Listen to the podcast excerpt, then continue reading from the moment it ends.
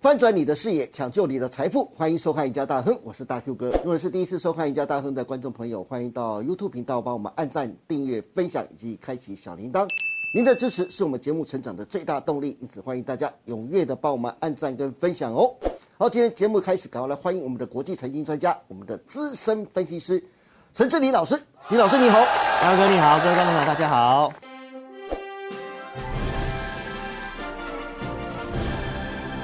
是金老师，今天我们要来聊一聊台湾今年出现两辆神车，到底有多神？等一下金老师来告诉我们。说到电动车啊，根据调查，未来十年将是电动车成长的爆发年。七年后，也就是二零三零年，全球电动车将达四千万辆，市场规模超过一兆美金呢、嗯，而台湾政府也在积极的发展电动车产业，表示电动车将成为台湾的新兆元产业。根据经济部的统计，电动车带动台湾的汽车电子产业产值啊，二零二一年就有三千亿的规模哦、到二零二五年渴望翻倍到六千亿的台币。面对这百年一遇的机遇呢，台湾汽车产业莫不纷纷摩拳擦掌，而最重要的领头羊就是玉龙汽车。刚刚我们一开头就说，台湾今年出现两辆神车，而且这两辆神车全由玉龙来生产代工。这两辆神车到底有多神呢？谢老师，可不可以告诉我们吧？神车就是在我们的这个裕隆集团，因为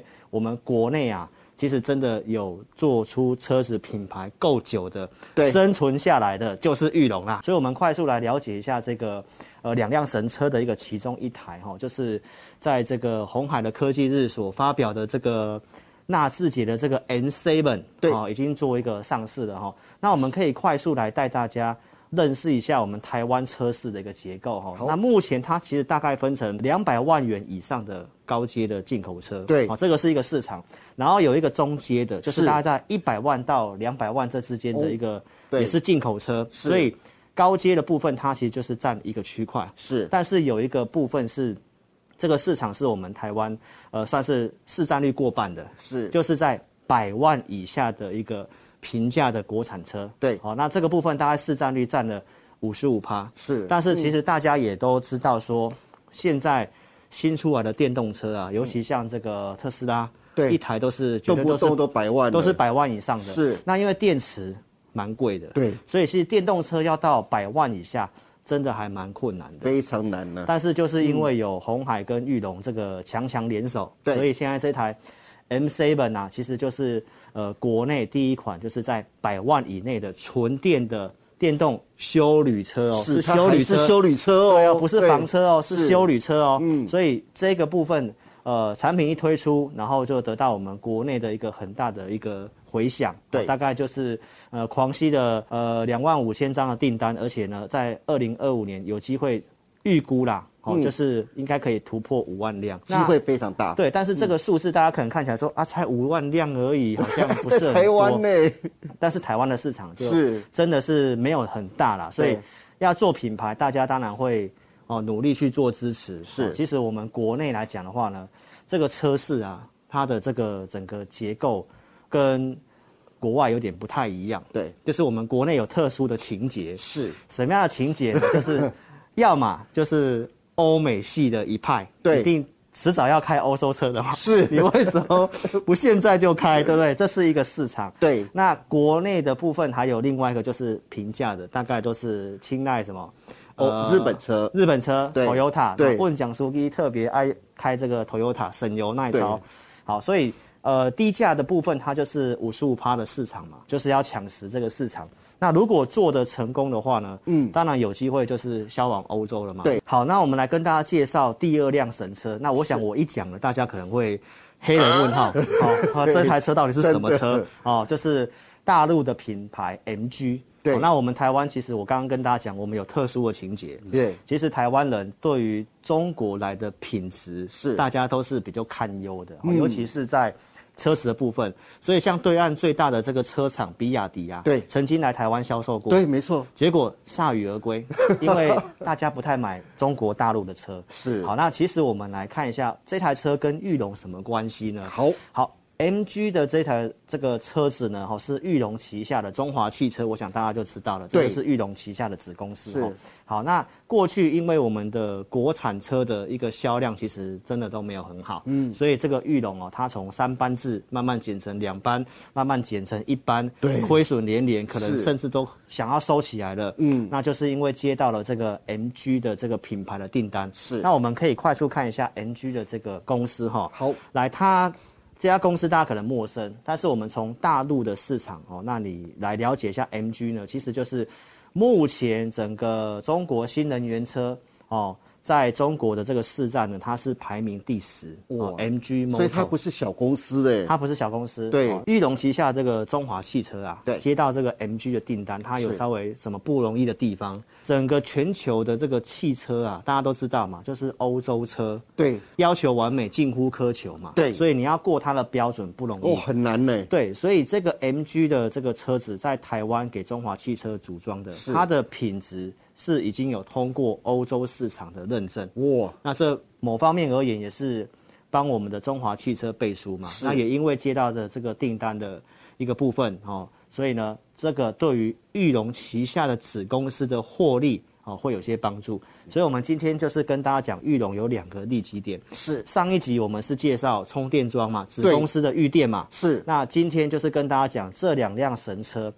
第一个 MG 它可以帮助裕隆接下来的业外收益，它是底下子公司的一个中华数汽车中华汽车哦，对这个数字方面是有机会哦开始撑起来，把数对字撑起来。那第二个就是我刚刚跟你讲的纳智捷的这个 M7，对，在我们国内哦获得这个支持。那如果这个品牌做的不错的话，整个红海集团跟裕隆来讲的话，现在他们都是到处去拜访，你知道吗？是跟印度啊，跟很多国家对拜访，跟他们推销什么？你们想做能源车，是来给我代工。对，所以现在红海跟裕隆集团是主动出击哦，是希望可以啊、呃在未来的这个电动车市场可以寻求苹果的模式哦、接到更多的代工订单。对所以今天哦、就是跟大家介绍一下哦裕隆的这个利基点在哪里。好，金老师，那我知道了。是刚才你提到的玉龙的两辆神车，对纳智捷的 N7 是全台湾第一辆在百万元以内的嘛，是对不对？是是第二辆神车，中国的 MG，它的售价是一百二十万元。大家不要看一百二十万元哦，虽然比 N7 还要贵，但是跟全球同款级的电动车来比的话，它还至少便宜二十万元。二十万，对，所以它相对的还是一样有价值的优势。这两辆神车同时都在台湾用高 CP 值打开了新能源车的市场。但是我想问金怡老师的是啊，你看对玉龙同时都拥有这两辆神车，如果有这两辆神车的加持之下，对那玉龙的股价接下来的后市你怎么看呢？好，那我们可以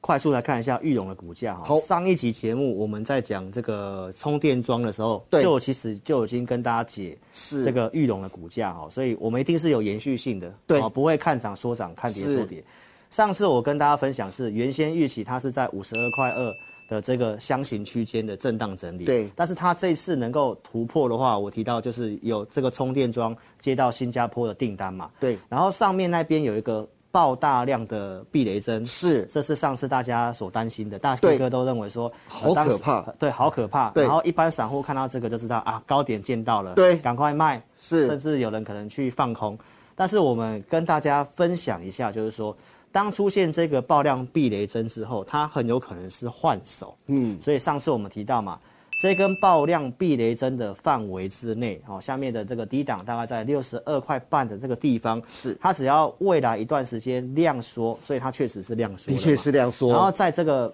爆量避雷针的范围里面，它只要持续的震荡震荡，然后量缩之后，后面出量转强。对那上礼拜四其实有慢慢这个味道了哈。对，所以这里就是告诉投资朋友，你不妨去看一档股票，好叫做雷虎。雷虎八零三三的雷虎，嗯对，雷虎它也是在中间出现了一根爆量黑 K 棒的一个是走势。嗯，然后我告诉大家，如果那个爆量黑 K 棒，我们不知道是不是洗盘，对因为技术分析是没有办法跟你很肯定是这样，只对是说经验上它题材够强的话。会有这个机会，对所以当它爆量黑 K 棒在那个地方量缩震荡整理之后，是那后面会有在一个对称的涨幅，是所以雷虎的线图你拉出来看，对它就是爆量黑 K 棒之后，嗯，呃高档换手之后再涨一倍的涨幅，哇大家可以是自己去比对一下。嗯嗯，所以玉龙我们刚刚分享的两辆神车，它确实有这个机会。对旗下的子公司中华汽车原先亏损，慢慢其实也看到转机了。对啊然后呢，包括我们讲的充电桩的预电，对还有。最新的这个纳智捷的 N Seven 是所以我认为题材上有这个机会。那玉龙的股价呢，呃，维持上市的看法。对，六二点五的这个地方的区间，只要它能够持续守住量缩的话，那你想买，你可以去布局买，然后你就去设个停损点，是那去赌它什么？赌它后面有这个一样的对称涨幅。是上次我们算了嘛，四十五到